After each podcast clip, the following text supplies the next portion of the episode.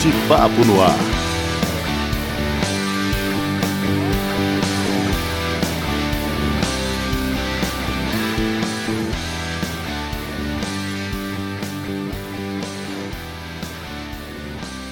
Olá, tudo bem com você? Se está chegando agora por aqui, seja bem-vinda, seja bem-vindo. Se está voltando, é uma satisfação ter você de novo com a gente. Eu sou Pablo Rocha e comigo a psicóloga e psicanalista Simone Aziz. É preciso te avisar que o De Papo no Ar está disponível em diversos agregadores, como Spotify, Google Podcasts, Deezer e também no nosso canal do YouTube, onde você pode encontrar os links diretos para acessá-lo onde preferir. Assine na sua plataforma favorita e continue nos acompanhando semanalmente. Simone, quem veio bater papo hoje com a gente? Olá, bom dia, boa tarde ou boa noite para quem estiver escutando a gente. Nós ainda estamos em isolamento social, né, em distanciamento social, o que é fundamental nesse momento para a gente se cuidar e cuidar do outro. É o momento de olhar para si e para o outro, mas isso até nos aproxima mais afetivamente, né? Torna os laços afetivos mais importantes ainda nesse momento, né? E eu queria contar para vocês que a cada gravação do De Papo no Ar, eu sinto como se uma brisa suave entrasse pela minha janela. E é isso que eu espero quando vocês escutam também. Que esse ar, né, essa brisa suave, possa refrescar, renovar a força, a fé e a esperança em dias melhores, né? E hoje, tra... hoje trazendo esse frescor, esse afeto, né? A gente está recebendo com muito prazer e alegria os professores de yoga e meditação Rodrigo Amaro e Talita Dias. Primeiramente, quero agradecer a vocês, Rodrigo e Talita, pela gentileza, pela disponibilidade em atender prontamente o nosso convite. A gente ficou muito feliz. Eles são coordenadores do Espaço Semear Yoga e Meditação, localizado no bairro de Santa Rosa, em Niterói, onde também são professores. Eles são formados pelo IEP, Instituto de Estudos e Pesquisa em Yoga de São Paulo, que é representante do Instituto Kaivalyadama. Não sei se eu falei certo, hein? Kaivalyadama, na Índia, sob coordenação de Marcos Rojo e Deise Rodrigues. Eles iniciaram a jornada no Instituto Hermógenes e Instituto Mapadeva, suas referências e parceiros do Espaço Semear. Uma frase que muitos motiva do professor Hermógenes, um dos precursores da yoga no Brasil, é: faça yoga para ser melhor para o outro e não melhor que o outro. Então, Rodrigo e Thalita, eu gostaria que vocês começassem falando dessa jornada de vocês com o yoga, já que Rodrigo é formado em Biologia e Ciência Ambiental pela UF e Thalita é formada em Arquivologia pela Unirio. Como é que vocês chegaram a yoga? Primeiramente, gratidão pelo convite, Simone, Pablo. É com muita alegria que a gente está aqui com vocês, de forma que a gente possa contribuir um pouquinho, trazendo com muita humildade, sem a expectativa de esgotar o assunto, a semente da yoga. Uhum. É, Simone, como você falou, nós temos a graduação, né? O Rodrigo é biólogo, eu sou arquivista, nós realizamos essas graduações com muita alegria, com muita satisfação, mas chegou um momento da nossa vida que a gente começou a ter contato com a yoga, praticando em espaços de yoga e fomos sentindo profundamente é, os benefícios dessa ciência, desse conhecimento nas nossas vidas, em todos os papéis que nós realizamos papéis de profissional, de filha, filho, amigos, é, irmãos, pais, mães, não é o nosso caso, mas é o benefício, ainda não, mas é o benefício que atinge a todos os papéis. E aquilo que estava fazendo bem para a gente nos motivou a buscar um aprofundamento. E foi uhum. aí então que nós buscamos fazer um curso de formação para o nosso aprofundamento, para o nosso autoconhecimento, para mergulhar naquilo que tanto estava fazendo bem para a gente. E chegou um momento, nós nos formamos e em seguida nós recebemos o convite do Tiago Leão, coordenador do Instituto Hermógenes. Foi uma oportunidade, um desafio muito grande e que a gente acolheu com muita alegria e que abriu as nossas portas nessa trajetória. E isso foi acontecendo de uma forma muito natural até que Atuamos também no antigo espaço Hermógenes de Niterói, hoje chamado Instituto Mapadeva, coordenado pelo querido professor Carlos. E então, mais para frente, também no processo natural, começamos a refletir sobre a possibilidade de abrir um espaço de yoga e fomos até sem pretensão, vamos estudar, né, acolhendo se é o momento ou não. E a gente viu que era possível. E a, é interessante que até o nome Espaço Semear surge num processo meditativo, vem esse nome pra gente. E essa, esse espaço, essa, essa criança, né, que tem um ano, segue aí com a gente sendo coordenador e trilhando, né, disseminando essa, essa semente que a gente acredita ser para todos, né?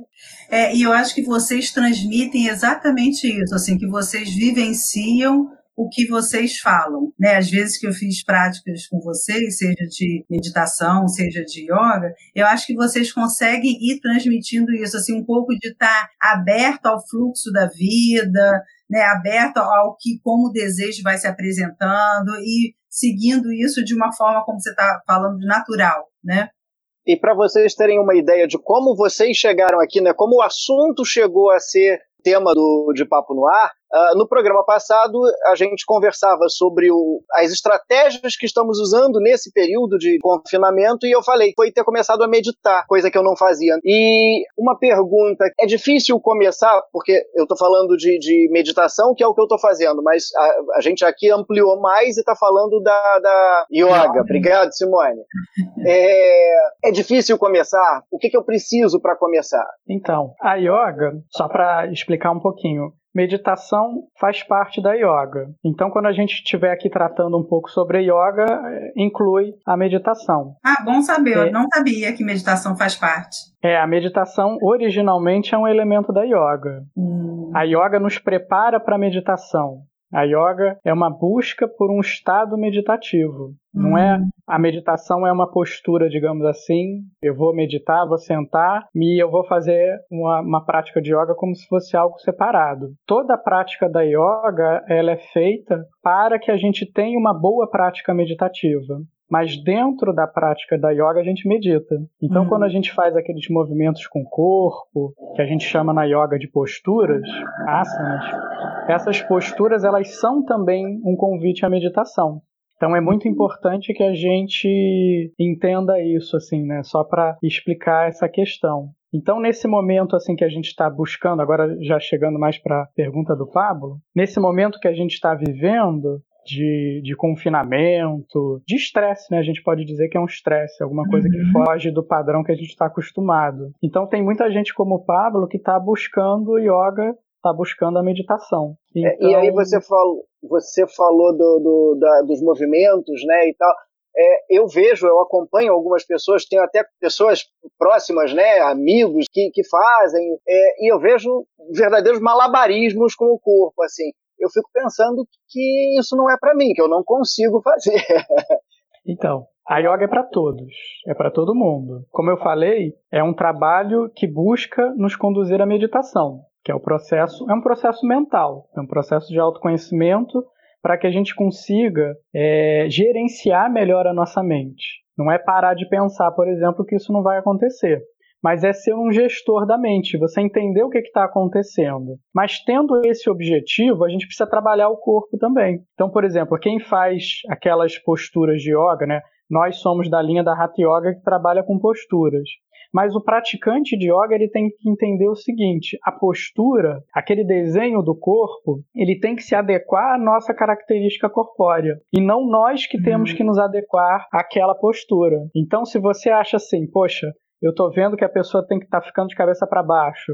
A pessoa tá botando o pé na cabeça. Então yoga não é para mim, é porque a gente tem que, na verdade, entender esse conceito da yoga como uma filosofia e um método de controle mental, mais do que de aperfeiçoamento corpóreo. Tudo que vem do corpo com a yoga vem como um, um que o professor Marcos Rojo chama de efeito colateral. É excelente. Você vai ganhar alongamento, você vai ganhar força, mas não é para o alongamento e para a força que você pratica yoga. É para que você tenha uma boa gestão da sua mente. Para quê? Para que num momento de dificuldade como o que a gente está vivendo, a gente saiba voltar para o eixo. É para isso que serve a yoga, para a gente voltar para o eixo.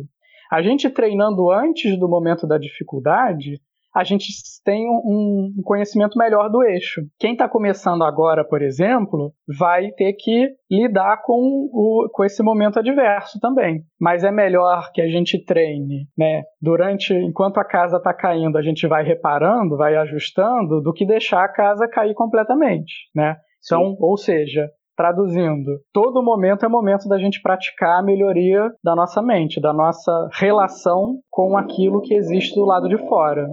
Porque uhum. sempre vai ter dificuldade, ou seja, isso é, é, um, é um. A gente está com medo de ficar doente, ou alguns estão ficando doentes, a gente está com medo da morte, né? Mas todos esses elementos fazem parte da vida. As pessoas adoecem a todo momento, as pessoas morrem, a gente fica sem dinheiro, a gente tem dificuldades em relacionamento, para citar alguns, algumas questões. Sim. Isso é inerente à existência. Assim como o prazer. Então a gente tem vários momentos prazerosos na nossa vida. O, o yogi, aquele praticante de yoga, ele quer o seguinte: não se apegar ao prazer, é, considerando que a ausência do elemento prazeroso me traz sofrimento, e o yogi quer também que a presença do, da, do, da situação não prazerosa não, não crie repulsa. Então a gente busca um estado de neutralidade. A felicidade não está em não ter dificuldade ou só ter prazer. A felicidade está em simplesmente interpretar melhor os momentos de dificuldade e os momentos de prazer, entendendo que tudo passa, como esse momento vai passar hum. também. Então é um treino. Eu tenho várias questões a partir da sua fala, mas a, vou pegar aí pela última até, né? Porque é uma prática que vem do Oriente. E a cultura oriental é muito diferente da nossa, né, ocidental. Então, como é que você e a Thalita veem isso, assim, como é adaptar a nossa visão, por exemplo, falar em ausência de prazer na nossa cultura ocidental é quase um pecado, né? Eu acho que as pessoas se tremem todo dia de pensar nessa possibilidade, assim, em geral, que a busca é pelo prazer o tempo todo a qualquer custo, né? Então, como é que vocês percebem isso, assim? Como que a nossa sociedade, como é que as pessoas é, se adaptam? Vocês veem muita diferença, assim, nessa forma de de lidar? Como é essa adaptação dessa prática, que eu acho que as criancinhas lá pequenininhas já nascem dentro dessas práticas no Oriente e para gente, né? Assim, como é que vocês percebem isso? A meditação, né, a, a yoga, como um processo que conduz à meditação, ela faz parte da cultura oriental, realmente como você falou. É, é natural, é cultural, faz parte da sociedade aprender a meditar. Aqui no Ocidente, né, quando os ocidentais começam a, a se aproximar da, da yoga oriental, da, da yoga, né? Da uhum. yoga indiana, de, dessa, dessa cultura, o que mais chama atenção é justamente o que o Pablo falou. É a parte mais coreográfica, digamos assim, mais elástica, mais plástica da yoga. Então, como nós aqui no Ocidente temos um culto muito grande ao corpo, isso por muito tempo a yoga passou a ser vista dessa forma, assim, uma prática de melhoria corpórea, mais do que uma prática de busca pela tranquilização da mente. É, então, isso tem melhorado bastante, aliás.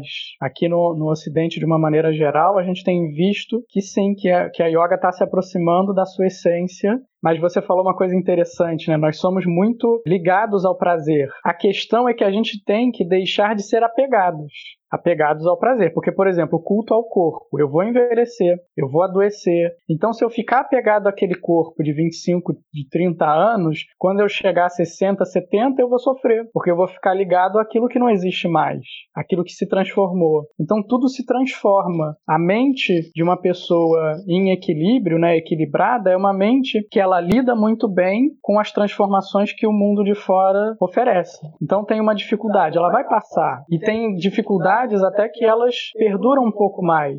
Então, feliz é aquele que consegue é, se adaptar. Isso aí até me aproxima um pouquinho da biologia, né? O mais apto, segundo ah, é Darwin, é, é aquele que consegue se manter frente à adversidade.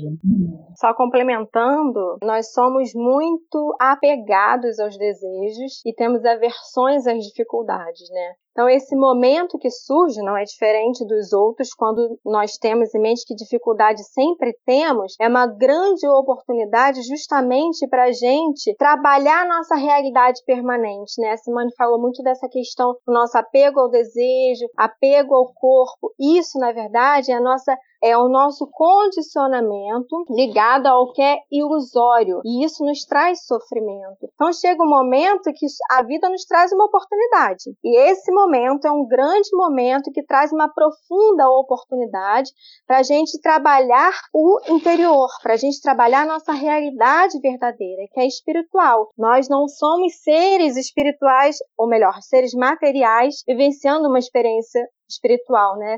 E sim é, seres espirituais vivenciando uma experiência material. Então, essa necessidade dessa conexão interna é inerente a todo ser humano. Você falou de espiritual, de, de atividade física.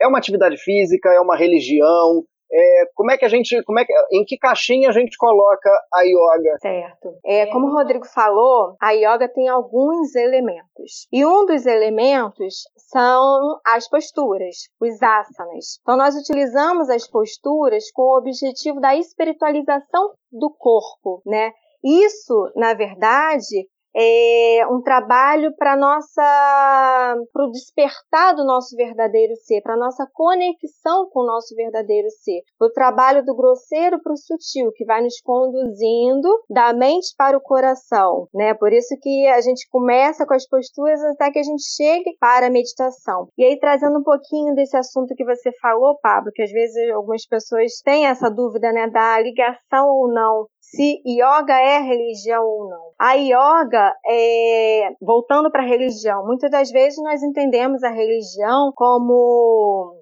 algo relacionado com dogmas, com cultos. Dessa forma, a gente não entende que yoga é religião. Mas quando a gente vai buscar o entendimento da palavra religião, e no latim, ela, essa palavra nos traz a, o significado religar-se, a yoga nos uhum. proporciona isso. Nos proporciona essa religação com o sutil, com a nossa essência, com a paz que nós somos, com a natureza sábia que nos guia, a gente pode falar, pode entender cada um da sua forma, ou como Deus, ou como o universo, o absoluto que nos guia. Há um equilíbrio, né, energético, sábio, que nos equilibra, que nos guia. Então, há essa religação quando a gente se conecta com o nosso ser. Então, só nesse sentido, né, yoga traz essa união, esse religar, mas não é entendido como religião como nós entendemos. É bem interessante, né, nesse, nesse sentido, a gente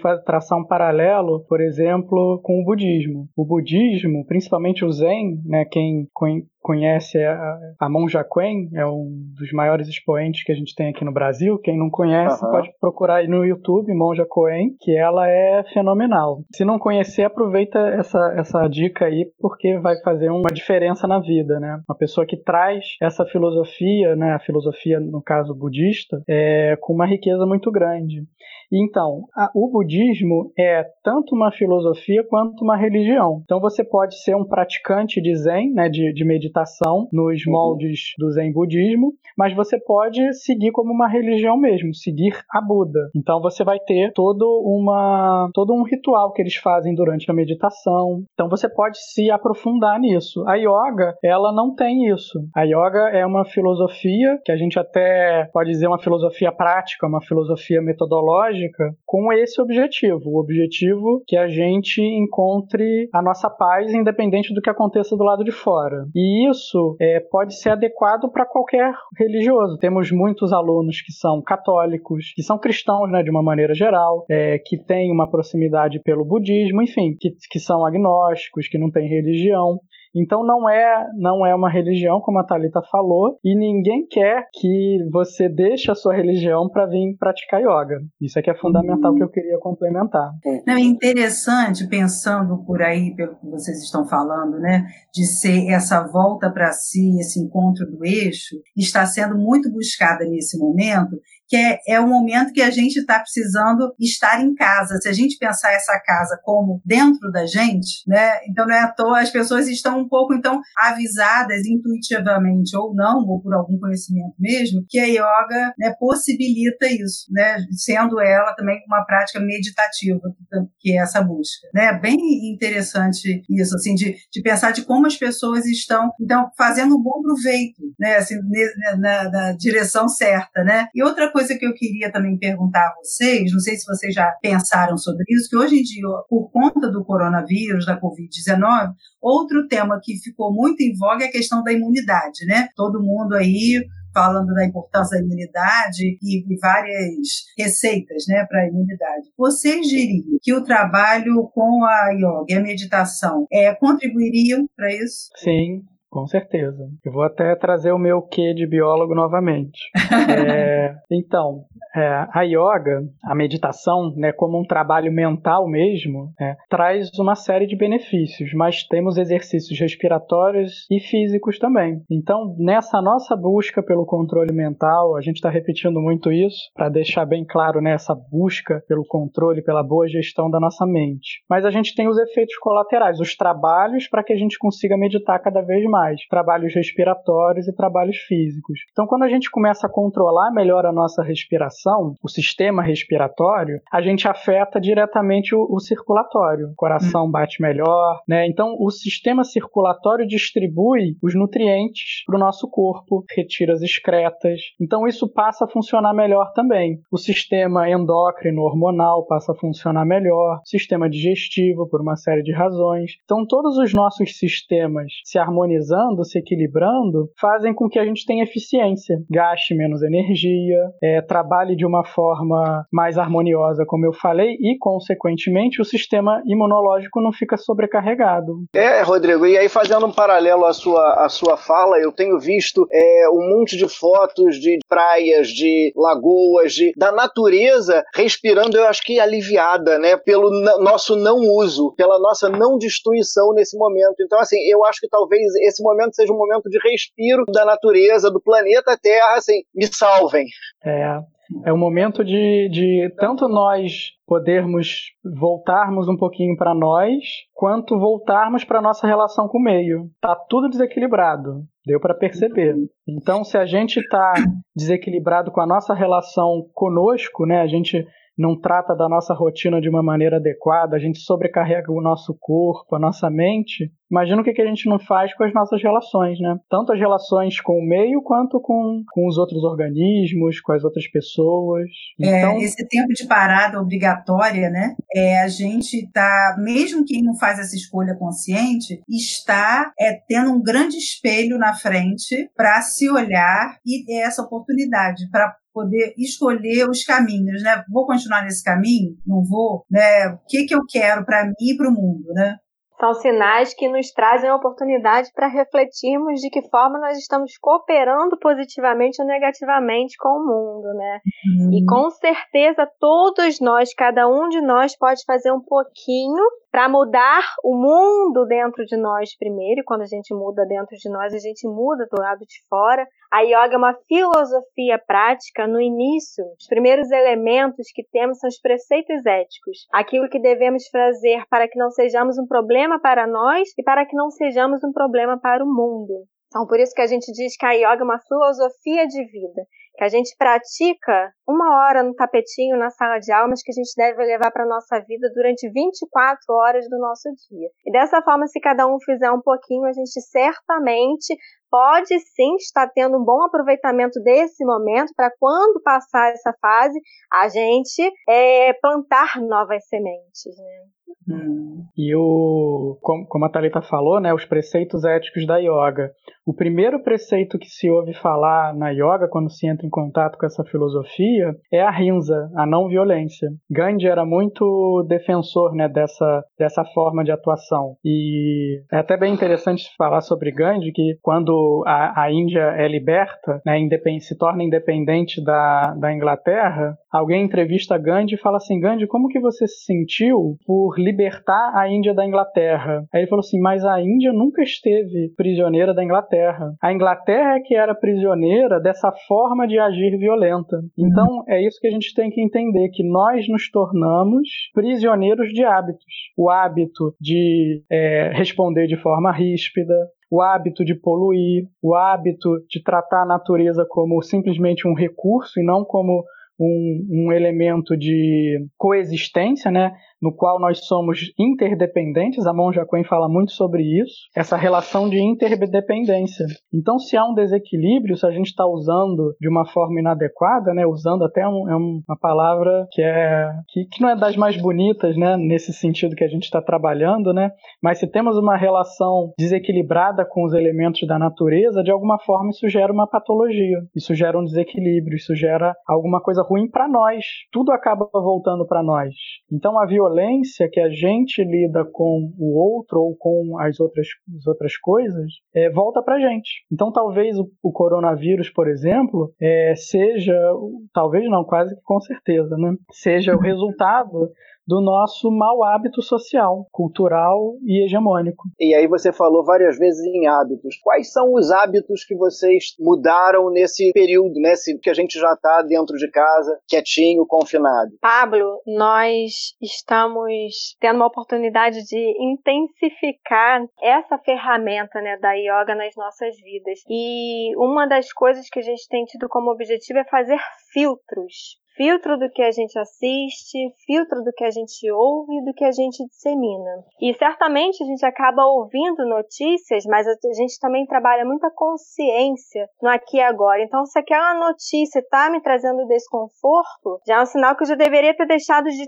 de assisti-la um pouquinho antes. Então, eu volto a praticar a yoga nesse momento comigo também, de voltar a atenção para a respiração, de acessar a paz que eu tenho, que eu sou, né, para que eu possa é, me manter mentalmente é, pacífica e consiga lidar da melhor maneira possível com esse contexto que nos é ofertado, né, como oportunidade. Então é bem interessante que Talita foi perfeita nesse sentido, assim, essa nossa busca tem ajudado muito, da gente evitar coisas que nos desequilibram. Então, por exemplo, nesse momento o Brasil, além de uma de, da, da crise sanitária, vive a crise política. Se a gente uhum. fica fica se envolvendo só com essas notícias, né? Tanto os índices, é óbvio que a gente não vai se alienar, mas se a gente fica o tempo todo percebendo, né, e, e se envolvendo com as notícias sobre é, doença, morte e ainda brigas políticas que são que acirram muito os ânimos, a gente se desequilibra. Então, uma sugestão até que a gente faz para as pessoas é: não, não precisa deixar de ver TV, mas hoje em dia, com o YouTube, com, enfim, né, Netflix, outras ferramentas aí de streaming, você poder escolher tanta coisa, você vai escolher aquilo que te faz mal, que te desequilibra. Então é a rinza, é, é rinza Sim. com você mesmo, é violência com você. Então você tem que saber escolher. O que que, se aquilo não está te fazendo bem, você quer ver, é por hábito. Nós temos que superar hábitos que são ruins. Escolha outro programa, um programa que seja mais adequado. Vai ver filme de terror para dormir, vai ter pesadelo. Não é mais ou menos por aí? É mais ou menos por aí com, com aquilo que gera inquietude. Se você quer quietude, você não pode ver aquilo que gera inquietude em você. Tá percebendo, como a Thalita falou, que tá te desequilibrando, você não pode se jogar naquilo ali e deixar que aquilo molde como que vai ser o seu dia, como é que vai ser a sua semana. Abandona, muda. E em casa a gente sabe que a gente tem muita coisa para fazer, né? Como o Pablo tá fazendo, aprendendo a meditar.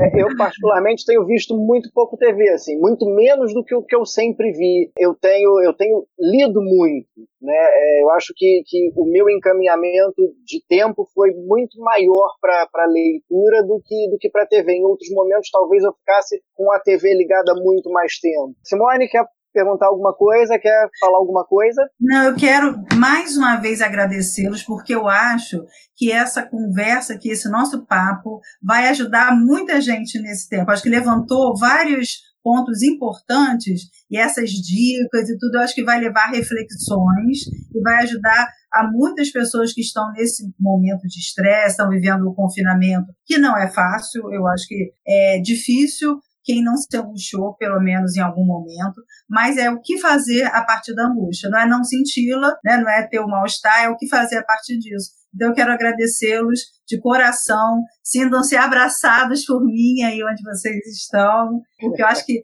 isso realmente as pessoas, ao escutarem, vão conseguir né, a, assim, ter uma grande contribuição para esse momento, né, e para depois também, mas esse momento é, é aqui e agora, né, que a gente está lidando, então vamos pensar nesse momento. Né? Rodrigo, Talita, se as pessoas que nos ouviram até aqui quiserem entrar em contato, conhecer vocês, seguir, onde encontram vocês? Pablo, o espaço CMA está de corações abertos, de portas abertas não no momento, mas com as portas dos nossos corações abertos. Então, quem quiser alguma ajuda, se a gente puder cooperar de alguma forma, pode entrar em contato com conosco.